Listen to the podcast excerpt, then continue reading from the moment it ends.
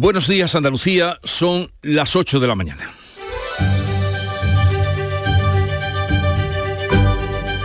En Canal Sur Radio, La mañana de Andalucía con Jesús Vigorra.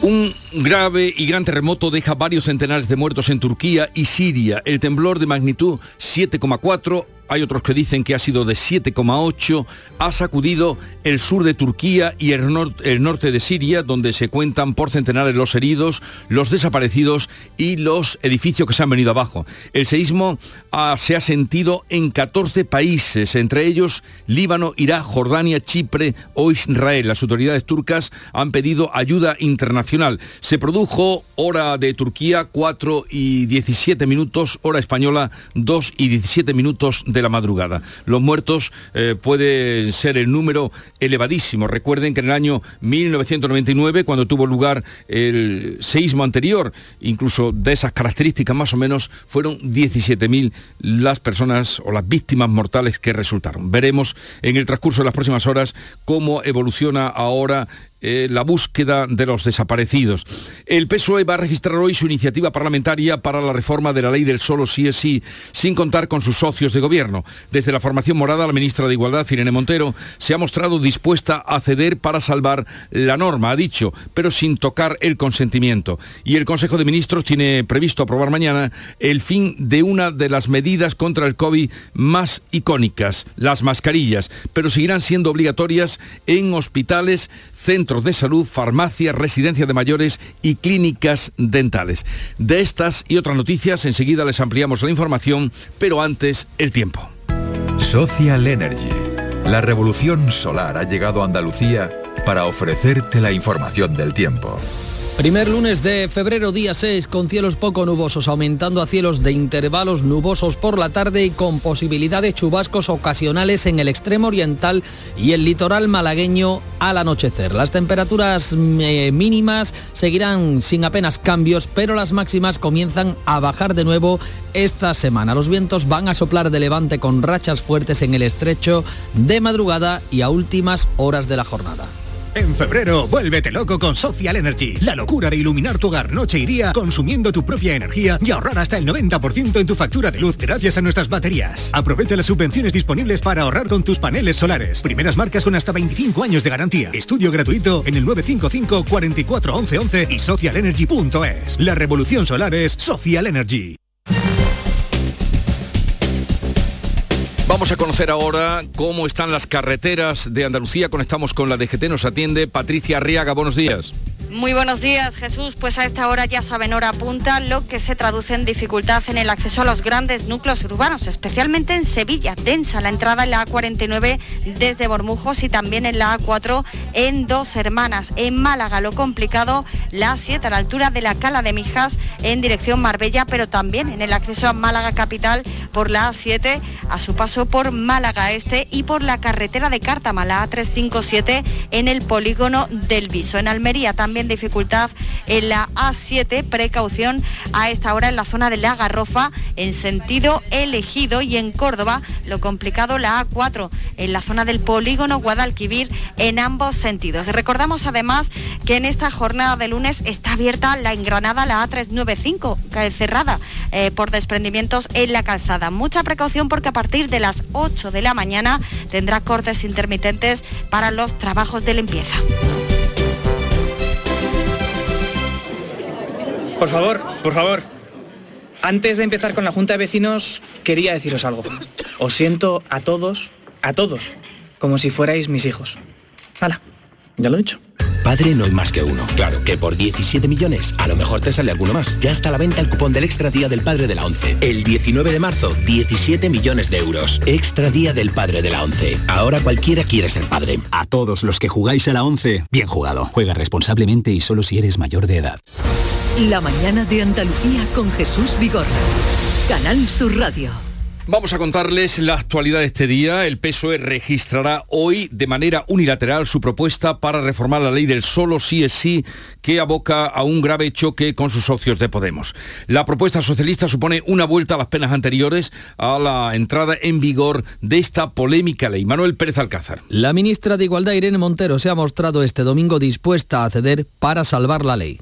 Nosotras estamos dispuestas a reformar la ley. Estamos dispuestas a aceptar las condiciones que el socio mayoritario de gobierno necesita para salir unidas a hacer frente como gobierno juntas a esta ofensiva contra la ley del sí es sí, contra el gobierno de coalición y contra la mayoría progresista plurinacional y feminista que está tomando las riendas de este país porque así lo han querido los ciudadanos y las ciudadanas en España. Igualdad acepta elevar las penas como pretende el PSOE siempre que no modifiquen el concepto del consentimiento. Sin embargo, fuentes periodísticas aseguran que la propuesta socialista recupera la horquilla de entre 1 y 5 años de prisión cuando no haya penetración y de entre 6 y 12 años cuando sí la haya siempre que haya habido violencia, intimidación o se haya anulado la voluntad de la víctima. La vicepresidenta Calviño urge a reformar la ley. Es evidente que nadie preveía que podía haber esta interpretación de una ley que estaba claramente orientada a mejorar y reforzar la protección de las mujeres. Una vez que se constata que la solución judicial, digamos, no es eh, suficientemente ágil, me parece que hay que resolver esta cuestión lo antes posible, sí o sí. El PP vuelve a ofrecer sus votos para reformar la ley y señala a Pedro Sánchez como responsable último de las rebajas de condena. Eso cuando tenemos que dar cuenta de un posible nuevo caso de violencia machista. La Guardia Civil investiga la muerte de una mujer en la localidad pontevedresa de Bayona. El cuerpo fue encontrado en su domicilio a las nueve y media de la pasada noche. La Guardia Civil aún busca al presunto autor de los hechos. Es tremenda. La pesadilla que no cesa eh, y desde luego desde que hemos comenzado este año parece que esto mm, no tiene solución que algún día la tendrá. El Pleno del Tribunal Constitucional debate mañana el recurso contra la ley del aborto del gobierno de Zapatero 12 años después de que la recurriera el Partido Popular. Ana Giraldez. El sector progresista mayoritario se decanta por rechazar el recurso frente a la sentencia del ponente, el magistrado conservador Enrique Arnaldo, que sostiene la inconstitucionalidad de una parte del artículo, el relativo a la información que se debe dar a las mujeres que quieran abortar. El gobierno aprueba mañana el fin de la obligatoriedad de llevar las mascarillas en los transportes públicos. Seguirá siendo necesaria en los hospitales, farmacias y residencias de mayores. El Consejo de Ministros valora la evolución positiva de la pandemia y el aumento de la población vacunada que reducen el riesgo de contagio. Los expertos, sin embargo, llaman a la prudencia y recuerdan que la vacunación sigue siendo necesaria. Daniel López Acuña, epidemiólogo. Y no retirarla en el medio de la temporada otoño-invernal, en donde estamos con un mayor número de contagio de infecciones respiratorias agudas. No estamos ante algo que haya terminado, algo banal, algo gripalizable, sino que estamos en presencia de una emergencia sanitaria internacional todavía las mascarillas seguirán siendo obligatorias en hospitales y centros de salud, en farmacias, en residencias de mayores y en clínicas dentales. Es recomendable también usarlas en caso de enfermos de riesgo, los inmunodeprimidos, con personas vulnerables y en espacios concurridos. Por cierto, la Agencia Europea del Medicamento puede dar autorización a la vacuna española contra el COVID el próximo 20 de febrero. Grave terremoto al sur de Turquía, entre Turquía y Siria, que deja ya medio millar de víctimas mortales y se ha sentido en 14 países, especialmente en Siria.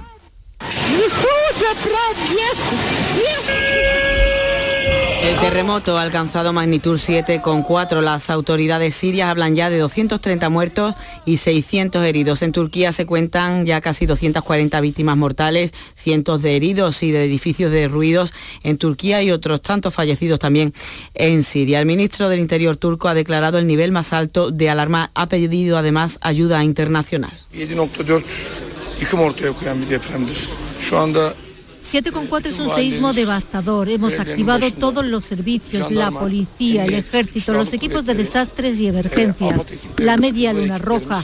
Todos van de camino a un gran número de regiones y pueblos. El seismo ha tenido su epicentro a una profundidad de 7 kilómetros y se ha sentido en varias ciudades, incluso en los países vecinos, en Siria, en Líbano, en Irak, en Chipre o Israel.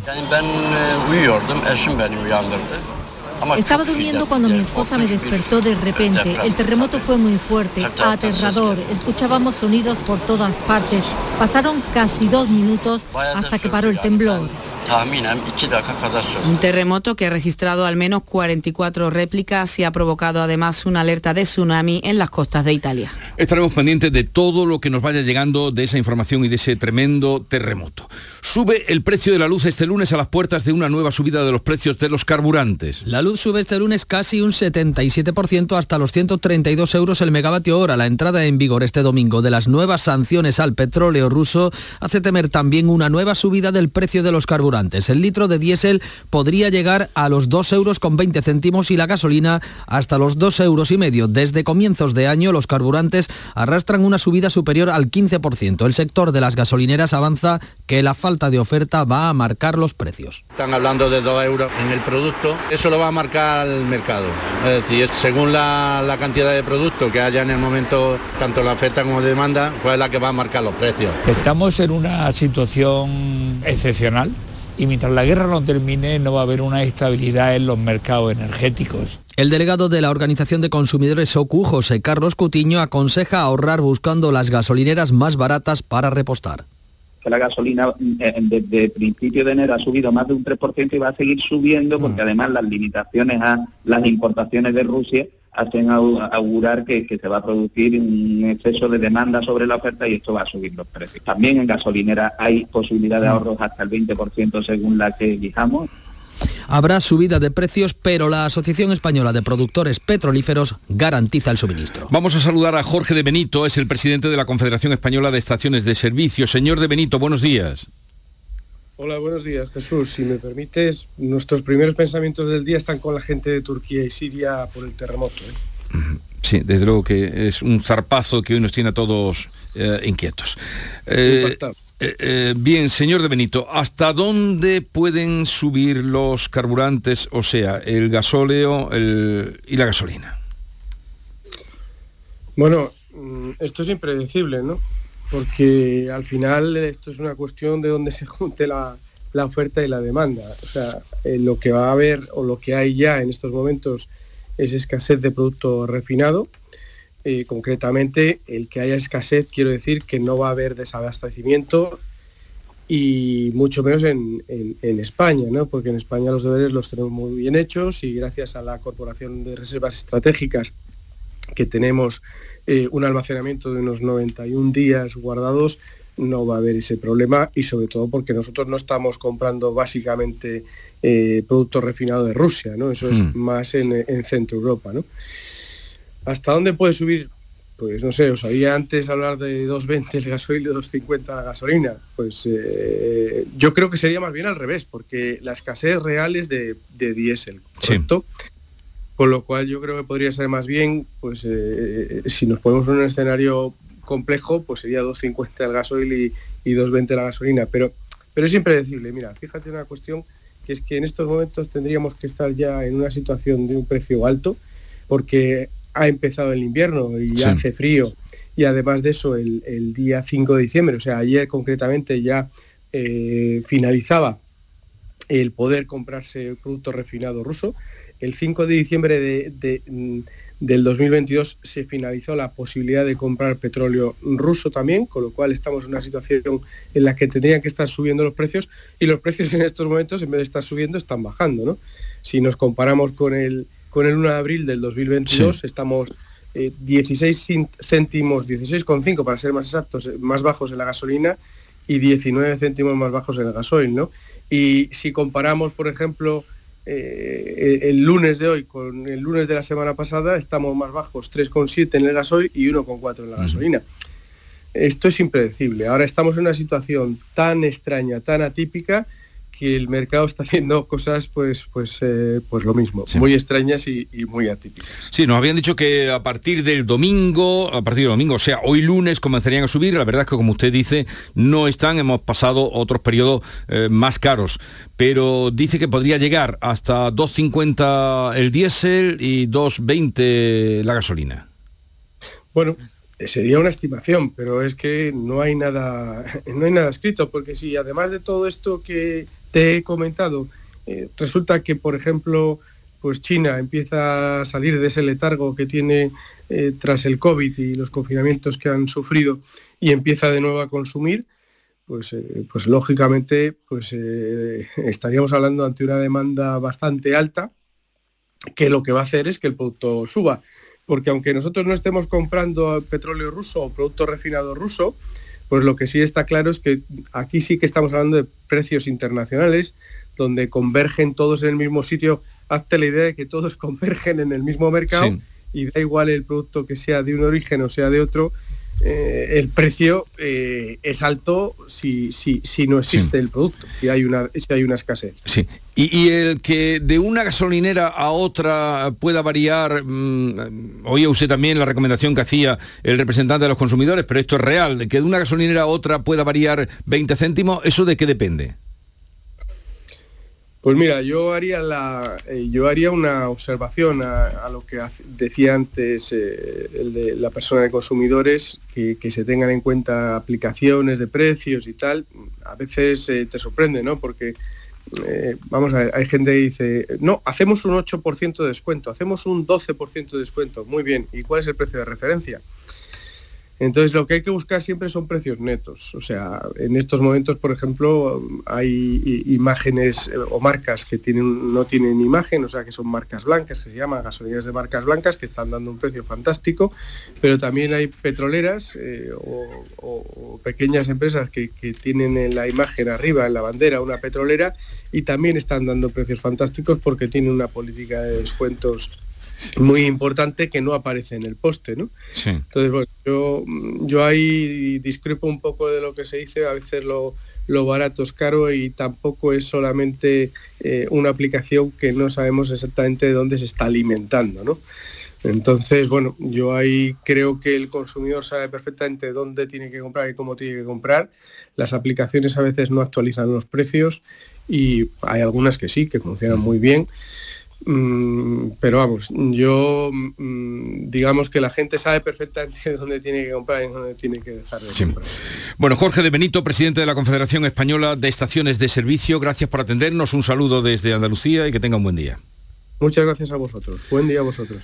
Pues ya están advertidos. Se puede poner el diésel a 2,50, la gasolina a 2,20, nos decía este señor. En medio de la crisis de los carburantes por las sanciones a Rusia, hoy está previsto que partan hasta Ucrania los primeros carros de combate que España envía al frente.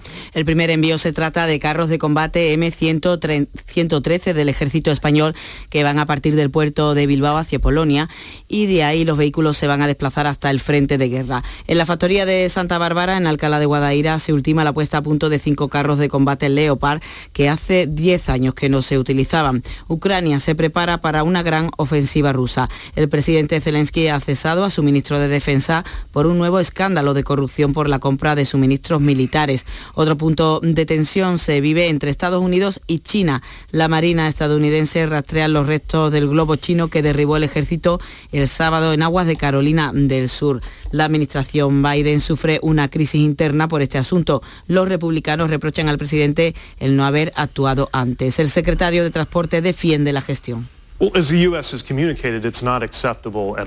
Es inaceptable que China envíe globos de vigilancia a los Estados Unidos, pero en cuanto al manejo de la situación, el presidente ordenó que se derribara solo cuando fuera seguro para los estadounidenses. China ha protestado enérgicamente por el derribo y advierte que se reserva el derecho a responder. Otro globo chino sigue ruta por Sudamérica, sobrevolado ya Costa Rica y Colombia. Este lunes se cierra el plazo para solicitar las letras del Tesoro a corto plazo, a 6 y 12 meses, que han suscitado ese gran interés y esas colas que recuerdan más bien los tiempos de Pérez Galdós. Mañana el Tesoro Público subastará las letras entre los solicitantes para evitar las largas colas de compradores ante las delegaciones del Banco de España, como las que vimos la pasada semana. Ahora será necesario solicitar cita previa. La compra puede realizarse a través de la web del Tesoro que está colapsada. También se pueden adquirir en entidades financieras que cobran comisión. En un momento de incertidumbre económica, estos títulos ofrecen a los inversores seguridad y mayor rentabilidad que los depósitos bancarios. El gobierno empieza a cobrar el impuesto a la banca mientras Unidas Podemos insiste en topar las hipotecas en respuesta a los beneficios récords de las entidades financieras. Hacienda ha comenzado ya a cobrar los impuestos a bancas y energéticas. Hasta el próximo día 20 pagan la mitad. El otro 50% se abona en septiembre. El gobierno estima que va a recaudar este año 3.500 millones de euros, 2.000 millones procedentes de las energéticas y 1.500 de la banca. La ministra de Asuntos Sociales y líder de Podemos insiste en topar las hipotecas frente a los beneficios de las entidades financieras. Ione Belarra, que llamó capitalista indecente al dueño de Mercadona, ahora habla así de los directivos de la banca. Porque por mucho que ellos digan que son empresarios, cuando tú ganas 6.000 millones de euros en un año, 9.000 millones de euros en un año, tú no eres un empresario, eres un usurero.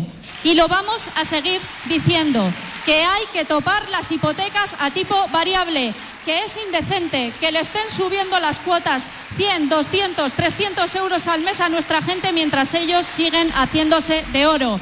Los bancos han cerrado más de 1.300 sucursales. Este año pasado redujeron su red de oficinas a 10.500. Desde el inicio de la pandemia el sector ha acelerado su reestructuración que deja problemas de acceso a los servicios financieros de buena parte de la población, especialmente en el mundo rural. La Muela, pedanía de la localidad gaditana de Algodonales, es la primera de Andalucía de menos de 200 habitantes que acaba de estrenar un cajero casi 30 años después de que cerrara la oficina de la Caja Rural. Y lo han puesto en la caja de en correos eh, allí es donde lo han puesto. Lo digo para otras localidades que puedan moverse, que no eh, yerren el, tiro si es que van buscando también poder tener cajero. La Guardia Civil ha recuperado el arma con la que un hombre ha sido apuñalado mortalmente a las puertas de su casa en Chiclana, en Cádiz. lo votaron. Sigue la investigación de la Policía Judicial de la Guardia Civil que investiga esta muerte por arma blanca ocurrida este fin de semana en la localidad gaditana de Chiclana tras una pelea en plena calle. Ese hombre recibió varias puñaladas por parte de otro que posteriormente se entregó en las dependencias de la Guardia Civil. El cuerpo fue enviado al Instituto de Medicina Legal de Cádiz donde se le va a practicar la autopsia, pero eh, estaremos muy pendientes de cómo prosigue esa investigación del crimen. En Málaga ha sido detenido el presunto autor del atropello mortal de un hombre y una mujer en la pedanía beleña de Almayate tras confesar su participación en los hechos, que primero negó. Alicia Pérez. Alicia Pérez no está, pues vamos a hablar también en este punto de dos nuevos incendios que se han producido en Andalucía, Manolo. Sí, el último de ellos ha sido esta pasada noche, la localidad sevillana de Montellano. Cuatro personas han tenido que ser rescatadas tras el incendio que se registraba en eh, su eh, vivienda. Eh, los rescatados se subían hasta la azotea del edificio desde el que fueron asistidos por los servicios de extinción de incendios por los bomberos del municipio. En Jaén, en el eh, municipio jienense también de eh, Camino Viejo, eh, ha sido también, se ha producido un incendio en, una vivienda en concreto de Alcaudete esta pasada tarde-noche, un incendio que ha obligado a rescatar a dos mujeres afectadas por inhalación de humo. Se trata de una mujer de 87 años y otra de 66 que quedaban atrapadas por las llamas en el interior de la vivienda. La policía investiga en la localidad granadina de la muerte de una mujer cuyo cadáver ha aparecido este domingo en el interior de su vivienda. La investigación mantiene abierta todas las posibilidades, aunque según Ideal de Granada, la fallecida aparentemente no muestra signos de violencia. El cadáver de la mujer, de algo más de 40 años, se encuentra en el Instituto de Medicina Legal de Granada. Está a la espera de que se le practique la autopsia. En Zaragoza, la policía ha detenido a una mujer por la muerte a cuchilladas de un varón de 26 años de origen argelino. Los vecinos dieron el aviso al escuchar los gritos de la mujer pidiendo Ahora sí que Alicia Pérez nos puede contar desde Málaga cómo ha sido detenido ese presunto autor del atropello que se produjo en Almayate, Alicia. Pues sí, eh, al parecer en una primera, en un primer interrogatorio de la policía, de la Guardia Civil, eh, él dijo que el coche se lo habían robado, que él no había atropellado a nadie, pero finalmente este domingo ha confesado ser el autor de ese atropello mortal. Eh, ya sabéis que la Guardia Civil localizaba el vehículo con daños en la luna, con restos de sangre. Se daba por hecho que había sido ese vehículo el que había atropellado a estas dos personas, a las que se encontró el sábado, se encontró en, una, en la cuneta y finalmente, como decimos, este hombre eh, se ha autoinculpado del, del, atropello y de la posterior huida. Eh, hoy estamos muy pendientes de los resultados de la autopsia. Estos dos cadáveres, un hombre y una mujer de unos 70 años de edad. El Ministerio de Exteriores rechaza la versión de Gibraltar y niega que España violase la soberanía de la roca en la operación contra el contrabando de tabaco que ocurrió la pasada semana. El ministro José Manuel Álvarez rechaza la soberanía británica que las autoridades de Gibraltar defienden sobre las aguas donde se produjo esa agresión por parte de contrabandistas de tabaco a dos agentes españoles de aduanas. En Antena 3, el ministro ha advertido que España tiene gran flexibilidad para llegar a un acuerdo sobre el Brexit, pero que es totalmente inflexible en la defensa de la soberanía y de los intereses de España. Somos flexibles para alcanzar esa zona de prosperidad compartida para Gibraltar y para los 270.000 españoles del campo de Gibraltar, pero somos totalmente inflexibles en la defensa de la soberanía y de los intereses de España. El sindicato independiente de la agencia tributaria ha solicitado una reunión urgente de la Mesa Técnica de Vigilancia Aduanera en el campo de Gibraltar. Denuncian el peligro que asumen los funcionarios en la persecución del narcocontrabando sin suficientes recursos materiales y humanos. Los Reyes comienzan este lunes una visita de Estado a Angola, la primera al África subsahariana. Tiene como objetivo consolidar la relación preferente que España ha entablado con la antigua colonia portuguesa desde hace dos años por sus oportunidades económicas. En 2021 Pedro Sánchez visitó el país, el segundo productor de petróleo detrás de Nigeria. Entonces el gobierno angoleño consideró a España socio preferente de la Unión Europea en su proceso de diversificación de la economía. Esta semana vuelven los plenos al Parlamento de Andalucía, vuelve la actividad y también al Congreso de los Diputados. El presidente de la Junta va a responder sobre las prioridades de su gobierno a poco más de tres meses de las elecciones municipales. En el Congreso, Pedro Sánchez vuelve este miércoles tras su comparecencia en el Pleno Extraordinario de enero para responder sobre la cumbre con Marruecos, la ley del solo sí es sí y el atentado en Algeciras. El Partido Popular llega a esta cita después de unir fuerzas en la intermunicipal de este fin de semana en Valencia. Los expresidentes Aznar y Rajoy han mostrado unidad con Feijó que pide a Sánchez que convoque elecciones si no puede gobernar con sus socios. Mis socios no me dejan gobernar. Si no le dejan gobernar, váyase. El PP amplía a 6,5 puntos su ventaja electoral en la encuesta que publica hoy El Mundo. Feijó lograría el 31,1% de los votos y 133 escaños y con Vox tendría una mayoría holgadísima de 183 asientos. El Partido Socialista con 94 escaños, Unidas Podemos con 24 y Más País con 3 no suman para superar a los populares. A las 8 de la mañana vuelve a cerrarse la carretera de Sierra Nevada afectada por los desprendimientos graves de la pasada semana. Laura Nieto.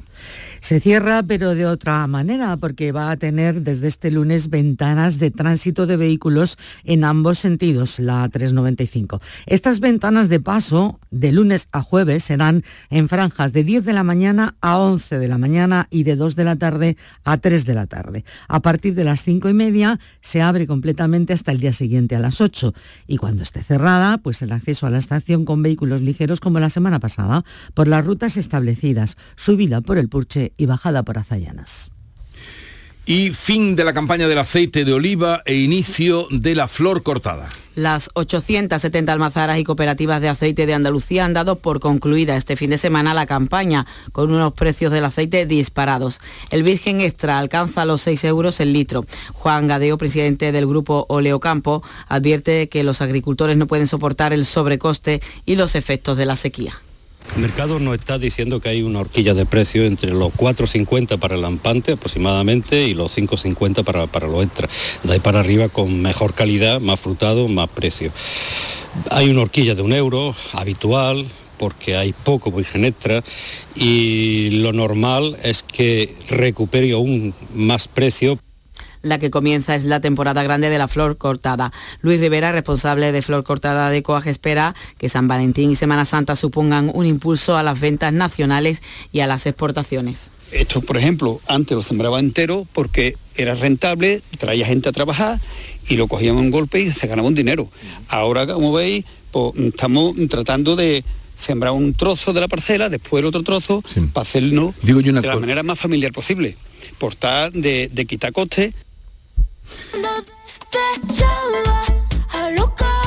Y vamos a terminar con la voz de Rosalía, que ha ganado esta noche el segundo Grammy de su carrera, premio al mejor álbum latino, alternativo o de rock por el que estamos escuchando, Moto Mami. La cantante catalana competía con Jorge Drexler o Fito Páez. Este es el momento del anuncio. And the winner is Moto Mami, Rosalia. Rubén Blades ha conseguido con Pasieros el premio al mejor disco pop latino. Marc Anthony ha logrado con Payaboy el, el mejor álbum latino tropical y la estadounidense Beyoncé se ha convertido en la artista con mayor número de Grammys a lograr cuatro más y sumar ya 32. Llegamos así a las ocho y media de la mañana. Sigue la mañana Andalucía, ahora ocupándonos de la información local.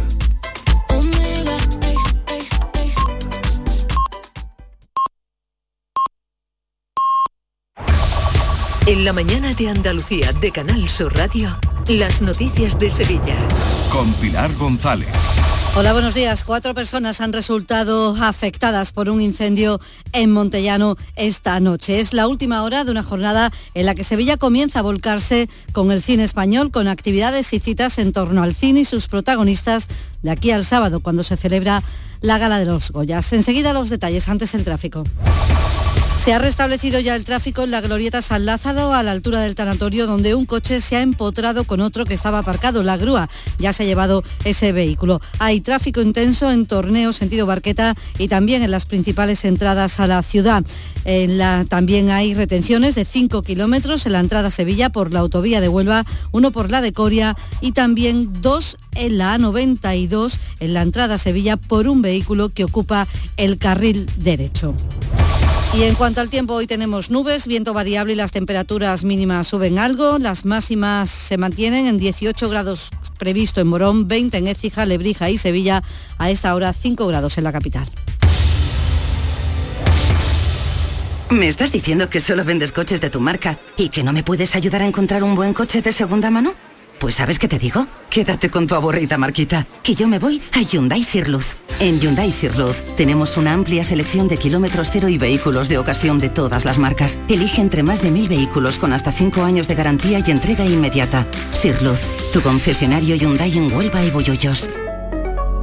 Este lunes, desde la 1 y 5 de la tarde, la tertulia de la jugada de Sevilla te llega desde el restaurante Humo de Clandestine Grill Company, con la última hora de tu equipo y el análisis con los protagonistas. La brasa más canalla de Sevilla se cocina al carbón en Bormujos. Restaurante Humo de Clandestine Grill Company. En calle Perú número 49, colindante con Avenida de Juan Diego. El llamador en el Círculo de Pasión. Lunes 6 de febrero, en directo y cara al público desde la exposición de la Hermandad del Santo Entierro. El llamador. Este lunes a las 10 de la noche en el Círculo Mercantil de la calle Sierpes. Entrada libre.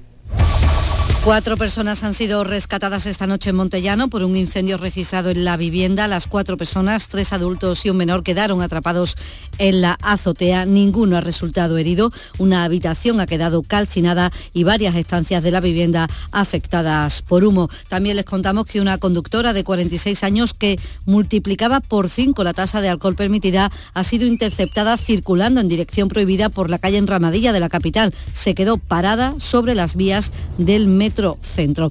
Y Sevilla entra en la Semana de los Goya con numerosas actividades diseñadas por el Ayuntamiento y la Academia del Cine de aquí al sábado, cuando es la gala de entrega de los premios. Desde hoy y hasta el día de la gala se pueden fotografiar en el Ayuntamiento junto a una réplica de un premio Goya y ver una recreación exacta del fotocol. Además, las noches previas se va a proyectar cine en la muralla de la Macarena, en la Zabata de Triana, junto al río y en la fachada del Ayuntamiento. También desde hoy hay encuentros gratuitos y abiertos al con creadores y protagonistas premiados y sevillanos como Alberto Rodríguez de Modelo 77 o Benito Zambrano de Solas. En el Alcázar, el mismo día de la gala, habrá un encuentro con la actriz francesa Juliette Binoche que es Goya Internacional. Actividades todas para participar, como dice el alcalde Antonio Muñoz.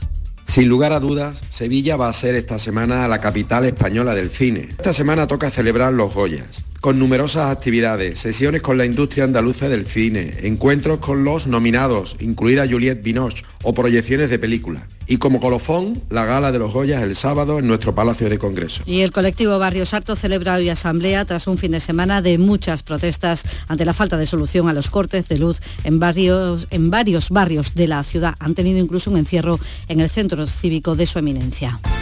Deportes, Nuria Gaciño, buenos días. Buenos días. Por 3 a 0 perdía anoche el Sevilla ante el Barça con un planteamiento muy defensivo que de nada sirvió, ya que una vez que el equipo azulgrana marcó el primer tanto, pudo haber logrado un resultado todavía mayor. Con esta derrota, el conjunto de Nervión se sitúa decimosexto a dos del descenso. El Betis, por su parte, permanece sexto a pesar de caer el sábado ante el Celta por 3 a 4. Nueva expulsión, esta vez Luis Felipe, que quiso quitarle la pelota a Yago Aspas de las manos, pero el delantero del Celta se tiró al césped fingiendo un golpe en la cara y el árbitro del Cerro Grande cayó en la trampa y no dudó en expulsar a Luis Felipe.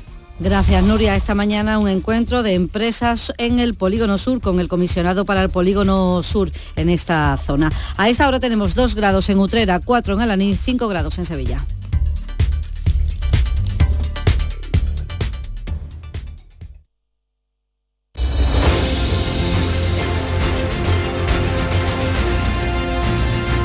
La mañana de Andalucía.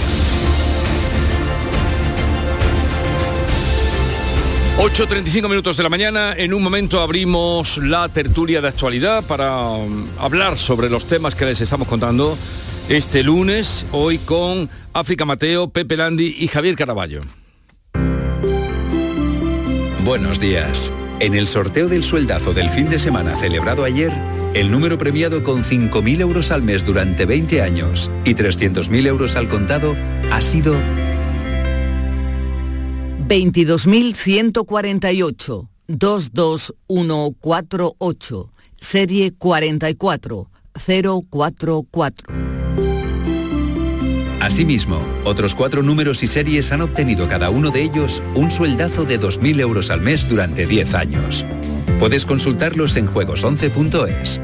Hoy, como cada día, hay un vendedor muy cerca de ti repartiendo ilusión.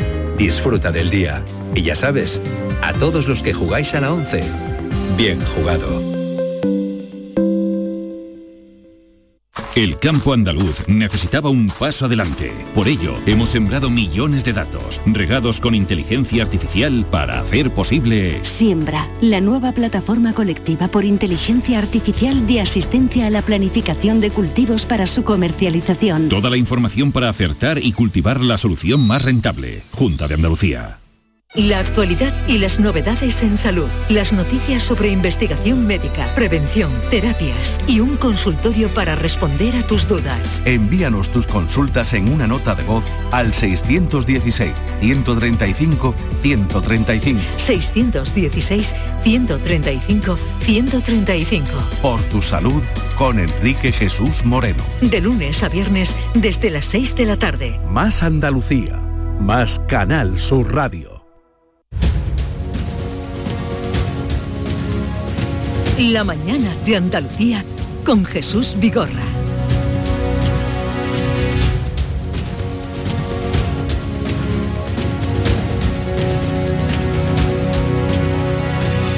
Pues vamos ya a saludar a quienes hoy nos acompañan. África Mateo, delegada del Ideal de Almería en el Ejido. África, buenos días. Buenos días. ¿Qué tal? Pues muy bien, empezando la semana, muy contento. Eso nos gusta empezar la semana, siempre nada como la primera vez. Pepe Landi, redactor jefe de La Voz de Cádiz, buenos días. Hola, muy buenos días, ¿qué tal? He oído, oh, Pepe, que, eh, bueno, lo cuenta tu periódico hoy, que el carnaval va a llenarlo todo, que tiene ya los hoteles al 96%, ¿esto es así? Sí, sí, sí, absolutamente. Hay un- unas ganas atrasadas y acumuladas importantes, como en, bueno, ha sucedido en, en otras en otras muchas fiestas de, de- de- de toda Andalucía, incluso en, lo- en los veranos, en la, en mm, búsqueda de viajes y de, y de conciertos y de todo, y bueno, ha alcanzado el carnaval y está la previsión, es de lleno, llenazo absoluto. Mira que bien. absoluto. Mira que bien, pero, pero que dices tú que gana, bueno, carnaval tuviste hace muy poco. Bueno, lo que pasa es que fue un carnaval un poco, en fin, sui generis, un carnaval en junio, pues eh, en fin, hay, hay ganas de un carnaval como corresponde, Vale, vale. como, como Dios manda. Bueno, pues eh, a ver, nos alegramos indudablemente que, que siga adelante eh, esta, esta atracción que tiene Cádiz para el turismo, para los de aquí y los de allá. Y Javier Caraballo del Confidencial, buenos días, Javier.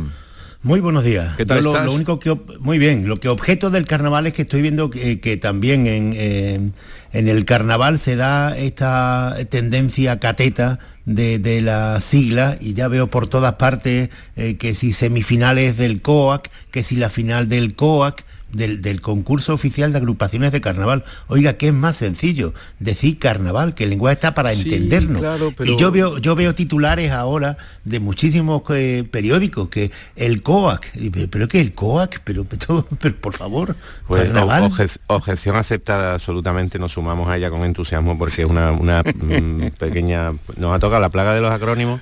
No, no, Pues, yo, yo con los acrónimos llevo muy mal y siempre que puedo, al menos en lo que yo aquí leo, mm, si va por mi vista no se pasa un acrónimo porque no. Además, hay, en, el, en el caso del... Bueno, en los titulares de prensa siempre está la justificación de, Sí, de abreviar espacio, de, ¿no? de abreviar, pero... no, mm, porque pero el es que falla es lo mismo. Efectivamente. La final del son- falla o la semifinal del pues es que- falla. es que son cinco letritas igual y, y todos sabemos de qué estamos hablando si se dice el falla. Las semifinales del falla, la final del falla es absolutamente a- aclaratorio. Así que lo del el, el engendro este del COAC no hace mucha falta, COAC. pero bueno. pero querido Landia, querido Landia, que tengo razón que esto se está imponiendo lo de y, y yo nunca había visto que, que la gente se expresara así, eh, que estamos en el COAC y yo yo y- y me- yo me sí. tengo que parar, ¿eh? La moda, la moda ha ido incrementando en fuerza, no sé si como toda moda se agotará de en algún tiempo, ojalá, y se vuelva a usar. eh, Pero ¿sabes lo, malo de esto? Es, lo malo de esto es la motivación, porque eh, quien lo utiliza Mm. lo que pasa es que lo hace así porque cree que es más moderno y que, que- que- que no sé, que, que está mejor esto de... Porque si no diría el falla o el, el COAC, pero se- e, él piensa que se da un puntito, ¿no? De, de Sí, una modernidad. cuestión de, de- de vanidad, ¿no? Si- Es muy siento guay. deciros que las malas modas se quedan. Esperemos que no. Pero- Esperemos- por nuestra parte lo combatiremos y diremos el concurso de carnaval del falla y, Ahí estamos. y ya está, el concurso que, que entra en finales, semifinales y tal. Bueno, en semifinales entra, esto sería semifinales, ¿no? O finales ya. No, no, en- empiezan los... eh, No, no, si estoy, cuart- voy a otra cosa, voy a otra Ah, cosa, voy a otra cosa. Voy a otra que lo que empieza hoy yo, no es semifinal. yo en el carnaval no entro, no entro, Pepe, ya sabes que, que Hace- no- hace muy es bien. terreno resbaladizo. Yo, yo intento también quedarme fuera, cuanto más lejos mejor. es terreno resbaladizo. Bueno, eh, en semifinales o, o finales va a ser ya cuando el PSOE proponga su reforma de la ley del solo sí es sí eh, al margen, porque si se llega o no se llega a un acuerdo serán ya horas lo que faltan, porque mañana es cuando cumple eh, el plazo, ¿no? Para que el PSOE, eh, mm, socio de gobierno de Unidas Podemos, mm, decidan la reforma de la ley del solo sí es sí. ¿Qué va a pasar? Mm, Lo que va a pasar es que va a haber una, parece ser una discrepancia que finalmente se va a quedar en nada. En nada después de tanto ruido, después de esta... esta, esta, esta, mm, ¿Cómo que se va a quedar en nada? Después de tanto todo. Eh, Yo creo que finalmente se va a quedar en lo que debió ser eh, inicialmente, que es la corrección de un error técnico grave, gravísimo, un error técnico en la, en la redacción de una ley eh, que recuerdo escuchar a Javier Caraballo decir que era una ley que inicialmente mm, igual era eh, eh, exagerada, en- eh, y no- impertinente en cuanto a, su- a sus propósitos, pero una vez aprobada esa ley y una vez que hay un acuerdo absolutamente mayoritario de que incluye un error técnico en, en su redacción grave que supone que las penas se acorten en, el caso de, agresiones eh, sexuales, es, ese acuerdo ya está prácticamente, eh, mm, vamos, no decir unánime, porque solo queda eh, lo- los resistentes en la aldea gala de la soberbia y del empecinamiento que, que son los de los de Podemos y, y el, club de, Irene Montero, pero el resto, bueno, no sé, la semana pasada escuchaba a Alfonso Guerra, a un alcalde de, de, de Esquerra Republicana, a Aitor Esteban, portavoz del PNV, o sea, él es absolutamente mm, unánime, por supuesto el PSOE ha tenido que, que aceptar esa, esa unanimidad, que, que hubo un error técnico y que va a ser solventado. Mm, que eh, eh, solventar ese error técnico va a suponer una quiebra o, o una merma en la en la estabilidad del gobierno de coalición, pues, pues, pues muy bien, pues me, resulta absolutamente Mm, para mí intrascendente como ciudadano y como, como lector de, medios de comunicación me, parece secundario. Lo esencial es volver al origen, resolver un error técnico grave y eso es lo que creo que va a suceder. Mm. ¿Silencio? Silencio. ¿Algo que decir? No, no, no. África, eh, Javier, ¿algo que decir? Estaba esperando que, tú dijeras África. Yo, no, no, pero ya estáis, está, abierto. Mera, cortesía, la, mera cortesía. La mesa de diálogo está abierta, a no ser que se haya desconectado. África, ¿estás ahí? No, es que ha perdido. Ya me extrañaba a mí. Ya me extrañaba a mí que no hubiera entrado. Que no metía la cabeza a África. me extrañaba a mí. no, no, a ver, pues eh, voy rellenando yo mientras. Eh, no rellenando, no, diciendo, diciendo tu parecer. No, no, es que esto que decía Landy de, no sé, no sé en qué términos me, pero yo siempre he dicho desde el principio que lo que no es esta ley eh, llamada del CSI es un error técnico. Es que no es verdad. O sea, esta ley de forma intencionada ha rebajado algunos de los delitos que ya se contemplaban en el, en el Código Penal. Y esto eh, es que no lo reconocen los de Podemos, pero que no hay ningún error técnico, que es que el, avance progresista de esta eh, ley eh, incluía la rebaja de algunos delitos, porque eh, normalmente cuando, cuando un partido de izquierdas propone una reforma del Código Penal, la tendencia siempre es a rebajar la pena y aumentar la eh, prevención. Y esta ley, por ejemplo, en el aspecto de prevención, eh, ofrece eh, mucho más apoyo que cualquier otra existente a las mujeres que, denuncian un acoso, desde los protocolos de las discotecas, de que, ya hemos visto alguna, alguna práctica, al asesoramiento posterior, a la protección de... Entonces todo eso es en lo que avanza la ley. Y como ya el partido eh, de Podemos y los jueces eh, que están en su órbita habían dicho que el Código Penal eh, era en, ocasiones muy excesivo en, el, en castigar estas conductas, pues había que rebajar algunos delitos. Esto es lo, que ha ocurrido con la ley. Esta es la plamación de la ley. ¿Qué pasa? Pues que Podemos el discurso político de Irene Montero, de Chenique, de, de, Belarra, de todos estos, desde hace mucho tiempo, es que en España no se castigaban suficientemente los delitos. Es decir, han, han planteado el discurso político por una parte y la redacción de la ley por otra. De modo que cuando la ley ha, ha, entrado en vigor y lo que ha ocurrido es que evidentemente, como se habían rebajado algunos delitos, empiezan a reducirse las penas algunas de las personas que estaban en la cárcel, el único partido que no puede defenderla es aquel que la ha redactado. Ya sé que esto parece complejo, pero es que es lo que ha ocurrido, eh, eh, en ese absurdo contradictorio en el que estamos. Eh, Podemos, de acuerdo a sus principios de un partido de izquierda, hace una ley coherente con la trayectoria para rebajar las la penas y el discurso político, como iba por otra parte, señalando que en España no había castigo para los violadores, pues eh, eh, ahora se encuentran en que son ellos los únicos que no pueden defender la, ley que han aprobado.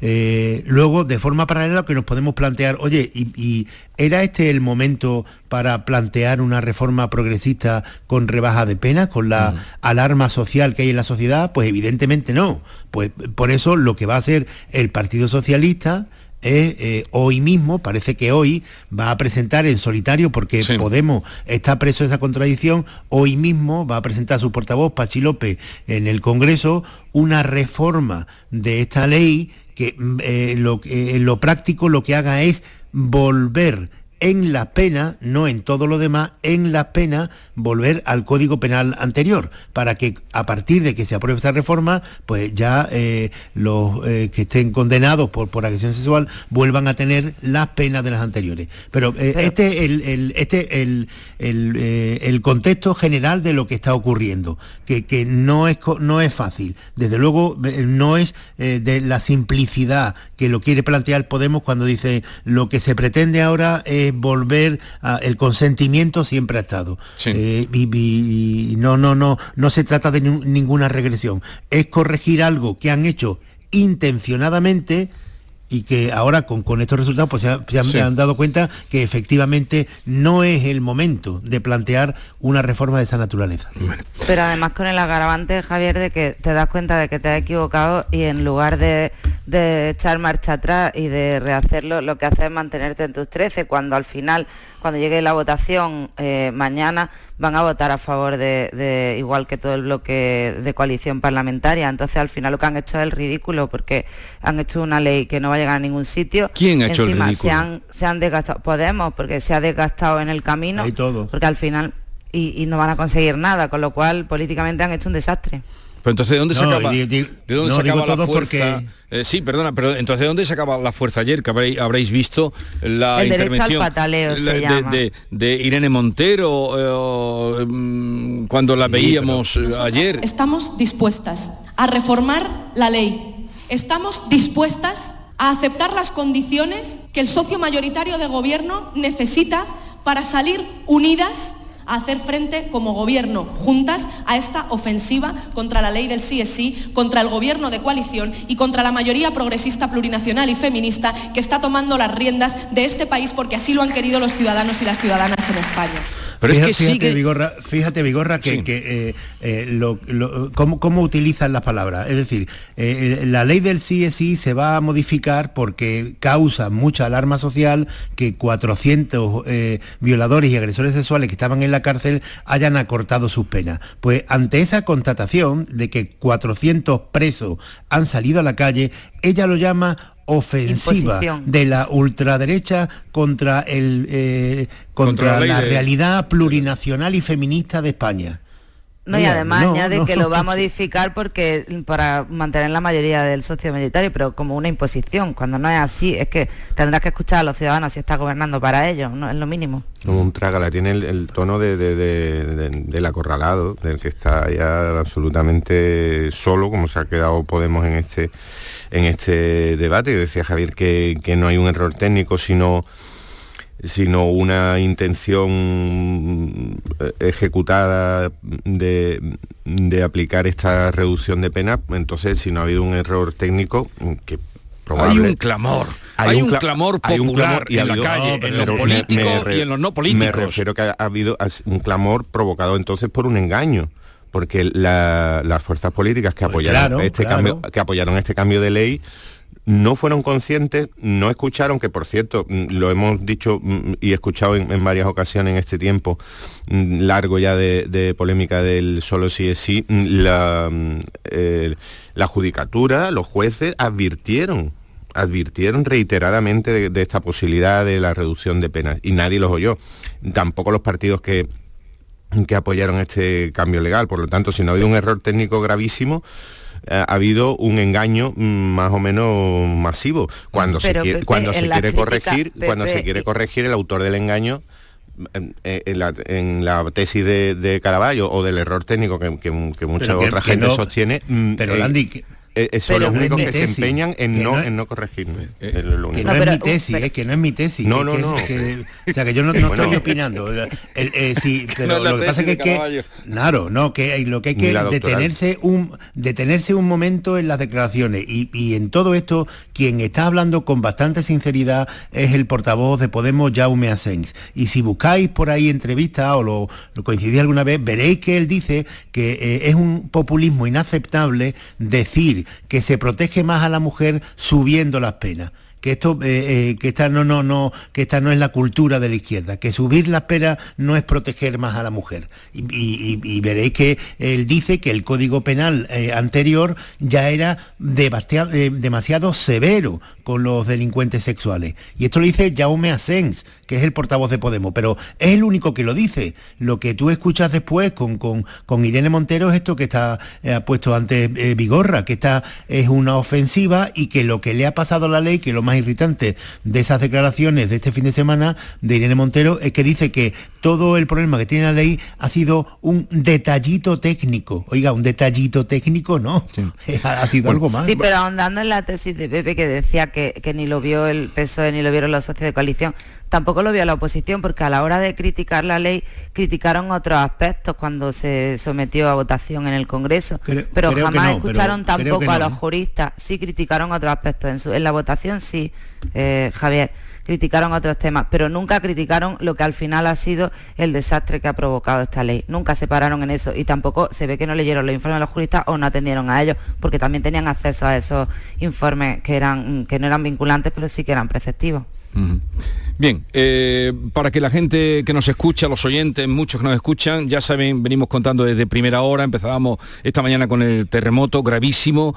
Eh, bueno, esto va a ir acumulándose porque dicen que es el peor terremoto, han dicho ya eh, los centros sismológicos y deja al menos, nota que acaba de aparecer, deja de momento 427 fallecidos en Siria, 284 en Turquía, podría ser incluso más perjudicial en, Siria, ha afectado a 14 países y estos son los últimos datos que, tenemos del terremoto. Eh, están hablando ya de 700, más de 700 fallecidos por el potente seísmo que ha afectado en la frontera entre ambos países. Ya veremos qué, cómo, qué pase, cómo acaba esto. En el año 99 hubo uno em, que estuvo por debajo del 7,8, que ha sido la escala eh, que ha alcanzado y fueron entonces 17.000 los muertos. Queremos pensar que no sea así, ojalá y no sea, no sea así, pero esta es la situación que, iremos contando. Era lo que le faltaba también eh, a Turquía, a, Siria, bueno, y a cualquier país donde se produzca una situación. Imagino yo que además la, cifra de de desaparecidos y de fallecidos y de heridos va a subir de forma exponencial porque simplemente con, el relato de la cantidad de, edificios que se han eh, desplomado, eh, la sensación es que va a haber, eh, esto va a subir muchísimo. Me da la sensación, ¿no? En fin, iremos contando lo que la información que nos, nos, vaya llegando. Bueno, dejamos el tema, ya veremos. Desde luego hoy es el plazo, ¿no? Hoy es el día en el que el PSOE va a presentar su reforma por concluir. Bueno, concluir, sí, concluir nada. Sí, la, noticia, la noticia a esta hora es, que va a presentarlo hoy. Que, que, la va a presentar el Partido Socialista y que la va a presentar en solitario, no, es, una proposición, eh, una reforma eh, que esté pactada previamente con, con, el, con, el socio de gobierno, con Podemos. Veremos con lo cual, como, como, la va a presentar en solitario, eh, en el trámite parlamentario puede ocurrir de todo. Puede ocurrir que el PSOE termine aprobándola con el apoyo del Partido Popular en contra de su socio de gobierno o que se busque otra mayoría, por la mayoría natural, con Podemos. Pero yo creo que al final va a pasar lo mismo de siempre y es que la van a apoyar después de patalear. O sea, llevamos viéndolo toda la legislatura. Cómo Podemos eh, intenta hasta última hora poner contra las cuerdas a su socio de gobierno porque tanto que ayer decía Irene Montero, mm, el respeto es a veces escaso, o sea, se pelean como se pelean en un patio de vecinos cualquier vecino común y después acaban apoyándola porque ¿qué van a hacer? ¿Salirse del gobierno ahora a X meses de las elecciones? Que fuera del gobierno hace mucho más frío para afrontar una campaña electoral. Claro, por eso eh, eh, cuando empezamos, al final, después de tantas semanas de tanto ruido, al final lo que va a suceder, pues, pues nada, que se van a abrir las montañas, que va eso era el, parto de los montes. El parto Horaciano. Efectivamente. Y va a salir un pues un, minúsculo ratón. Un minúsculo. bueno, en este caso va a ser un, dragón de cierto tamaño porque un, traga la importante la rectificación. Lo digo por, lo del parto, el, parto de los montes. Este pero a mí no me parece mal que rectifique. No, no, no, ojalá, ojalá los políticos estuvieran más acostumbrados a rectificar. Pero las consecuencias políticas que, yo creo que la mayoría de los ciudadanos no resultan indiferentes, que es que bueno, que vaya a haber una nueva erosión en el en el, en el pacto de gobierno, en, la situación de gobierno, pues muy Lo que no puede suceder es que eh, esta, esta, este o error técnico o esta ley que nos han colado con engaños mm, y con efectos mm, realmente negativos, cuando no perversos, siga, siga adelante. Eso, esa es la única prioridad y, hoy debe quedar, debe quedar resuelto. La, historia, vamos, el Partido Socialista... Eh, aprobó la ley, Pedro Sánchez eh, con ignorancia absoluta de, lo que le habían advertido, dijo que esta ley lo que hacía era agravar los delitos, era todo lo contrario.